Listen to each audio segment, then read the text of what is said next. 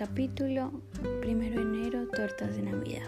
Ingredientes, una lata de sardinas, un cuarto de chorizo, una cebolla, orégano, una lata de chile serrano, 10 teleras, manera de hacerse. La cebolla tiene que estar finamente picada. Le sugiero ponerse un pequeño trozo de cebolla en la mollera con el fin de evitar la molesta lagrimeo que se produce cuando uno la está cortando. Lo malo es llorar. Cuando uno pica cebolla no es el simple hecho de llorar, sino que a veces uno empieza como quien dice se pica y ya no puede parar. No sé si a ustedes les ha pasado, pero a mí me era verdad sí infinidad de veces. Mamá decía que era porque yo soy igual de sensible a la cebolla que Tita, mi tía abuela. Dicen que Tita era tan sensible que lloraba desde que estaba en el vientre de mi bisabuela. Lloraba y lloraba cuando esta picaba cebolla. Su llanto era tan fuerte que Nacha, la cocinera de la casa, que era medio sorda, lo escuchaba sin esforzarse un día. Sollozos fueron tan fuertes que provocaron que el parto se adelantara y sí, sin que mi bisabuela pudiera decir ni pío. Tita arribó a este mundo prematuramente sobre la mesa de la cocina, entre los olores de una sopa de fideos que estaba cocinando, los, de los del tomillo, el laurel, el cilantro, el de la leche hervida, el de los ajos y por supuesto el de la cebolla. Como se imaginarán, la considerada nalgada no fue necesaria, pues Tita nació llorando de antemano, tal vez porque ella sabía que su oráculo determinaba que en esta vida estaba negado el matrimonio. Contaba Nacha que Tita fue literalmente empujada a este mundo por un torrente impresionante de lágrimas que desbordaron sobre la mesa y el piso de la cocina. En la tarde ya cuando el susto había pasado y, el agua, gracias al efecto de los rayos del sol, se había evaporado, Nacha barrió el residuo de las lágrimas que habían quedado sobre la luceta roja que cubría el piso. Con esta sal se rellenó un costal de 5 kilos que se utilizaron para cocinar bastante tiempo. Este inusitado nacimiento determinó el hecho de que Tita sintiera un inmenso amor por la cocina y que la mayor parte de su vida la pasara en ella, prácticamente desde que nació, pues cuando contaba con dos días de edad, su padre, o sea, mi bisabuelo, murió de un infarto y a mamá Elena de impresión se le fue la leche. Y como en esos tiempos no había leche en polvo ni como en ni nada que se le pareciera, y no pudieron conseguir una nodriza, por ningún lado se le vieron de un verdadero lío para calmar el hambre de la niña. Nacha, que sabía de todas, los, de todas respecto a la cocina y muchas otras cosas que ahora no vienen al caso, se ofreció a hacerse cargo de la alimentación de Tita. Ella se consideraba la más capacitada para informarle el estómago a la inocente criatura a pesar de que nunca se casó, ni tuvo hijos, ni siquiera sabía leer ni escribir, pero sí sobre cocina. Tenía tan profundos conocimientos como la que más, mamá Elena. Aceptó al grado agrado la sugerencia, pues bastante tenía ya con la tristeza y la enorme responsabilidad de manejar correctamente el rancho para así poderle dar a sus hijos la alimentación y la educación que se merecían, como para encima tener que preocuparse por nutrir debidamente a la recién nacida. Por tanto, desde ese día Tita se mudó a la cocina y entre atoles y té creció de lo más sana y rozagante. Es de explicarse entonces el que se le haya desarrollado un sexto sentido en todo lo que a comida se refiere.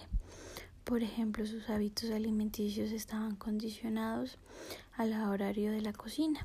Cuando la mañana Tita olía que los frijoles ya estaban cocidos o cuando a mediodía sentía que el agua ya estaba lista para desplumar las gallinas, o cuando en la tarde se horneaba el pan para la cena, ella sabía que había llegado la hora de pedir sus alimentos.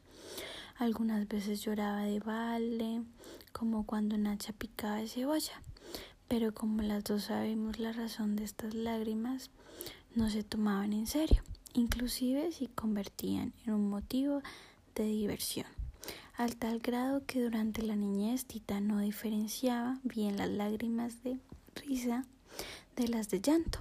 Para ella reír era una manera de llorar. De igual forma confundía el gozo de vivir con el de comer.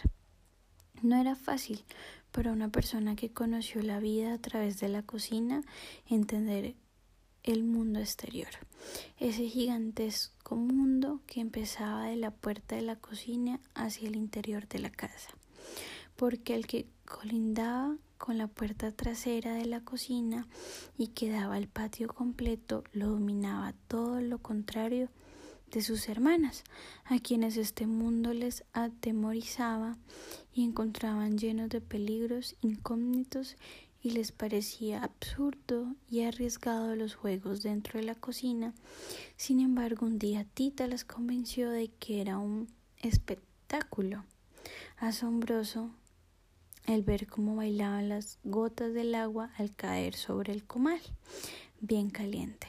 Pero mientras Tita cantaba y sacudía rítmicamente las manos mojadas para que las gotas de agua se precipitaran sobre el comal y danzaran, Rosaura permanecía en un rincón pasmada por lo que observaba. En cambio, Gertrudis, como en todo aquello donde interviniera el ritmo, el movimiento o la música, se vio fuertemente atraída hacia el fuego se integró con este con entusiasmo. Y entonces a Rosaura no le quedó otra que tratar de hacer lo propio. Pero como así? Sino casi no se mojó las manos y lo hacía por tanto miedo y no logró el efecto deseado. Tita entonces trató de ayudarla acercándole las manos al comal. Rosaura se resistió y esta luchó y no paró hasta que Tita, muy enojada,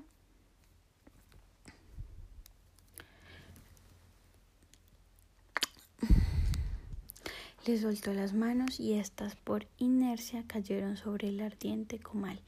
Además de ganarse una soberana paliza, Tita quedó privada de jugar con sus hermanas dentro de su mundo. Entonces Nacha se convirtió en su compañera de diversión, juntas se dedicaban a inventar juegos, actividades que siempre en relación con la cocina, como el día que vieron en la plaza del pueblo a un señor que formaba figura de animales con globos, alargados y se le ocurrió repetir el mecanismo pero utilizando trozos de chorizo armaron no solo animales cocidos sino que además inventaron algunos con cuello de cisne, pata de perros y cola de caballo, por citar solo algunos. El problema surgía cuando tenían que deshacerlos para freír y el chorizo. La mayoría de las veces Tita se negaba, la única manera en que accedía voluntariamente a hacerlo era cuando se trataba de elaborar las tortas de Navidad, pues le encantaban. Entonces no solo permitía que se desbarataran a uno de sus animales, sino que alegremente observaba cómo se freían. Hay que tener cuidado de freír el chorizo para que las tortas a fuego muy lento, para que esta manera quede bien cocido, pero sin dorarse excesivamente. En cuanto están listos, se retira el fuego y se incorporan las sardinas a las que con anterioridad se han despojado del esqueleto. Es necesario también rasparles con un cuchillo las manchas negras que tienen sobre la piel. Junto con las sardinas se mezcla la cebolla, los chiles picados y el orégano molido. Se deja de reposar la reparación, la preparación antes de rellenar las tortas, Tita gozaba enormemente este paso, ya que él mientras reposaba el relleno es muy agradable gozar del olor que despide, pues los olores tienen las características de producir tiempos pasados juntos con sonidos y olores nunca igualados en el presente. A Tita le gustaba hacer una gran inhalación de, y viajar con el humo y el olor tan espectacular que percibía hacia los recovecos de su memoria. Vanamente trataba de evocar la primera vez que olió una de esas tortas, sin resultados, porque tal vez fue antes de que naciera.